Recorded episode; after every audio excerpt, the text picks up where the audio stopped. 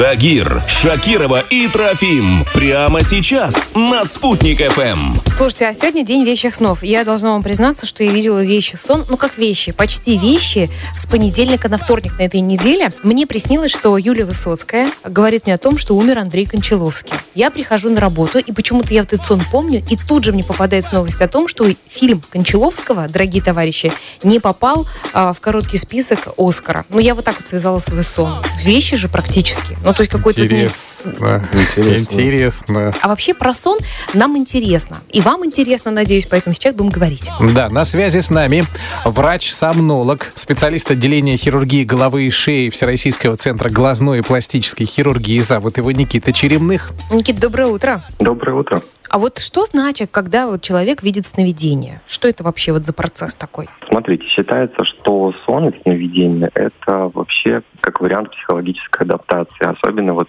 ваш пример. Как говорите, у вас как вещи сон, да, то есть uh-huh. вы были не готовы к этому.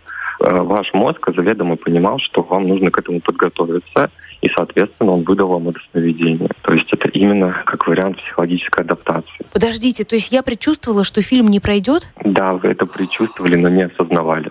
Нет, а вообще то, что Кончаловский снится, это нормально вообще, нет? Она в Уфе, он в Италии, он вообще женатый человек.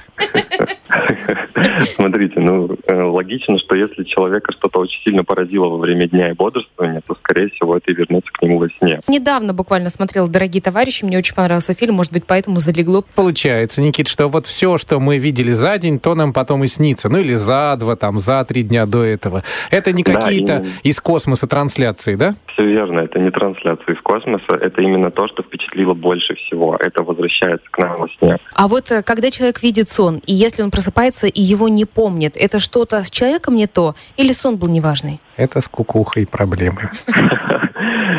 Смотрите, на самом деле, э, что такое сон? Это последовательная смена фаз циклов. Мы видим сны только полтора часа от всей длительности. Uh-huh. И то, что мы большую часть его не помним, это, скорее всего, мы просыпаемся просто не в тот момент, не в ту фазу, поэтому мы его забываем. А если человек вообще не видит сны, это проблема? Нет, это тоже не считается проблемой. А если сон цветной или не цветной? Вот здесь есть какой-то... Говорят просто цветные сны, там видят только шизофреники. Но есть такая вот информация.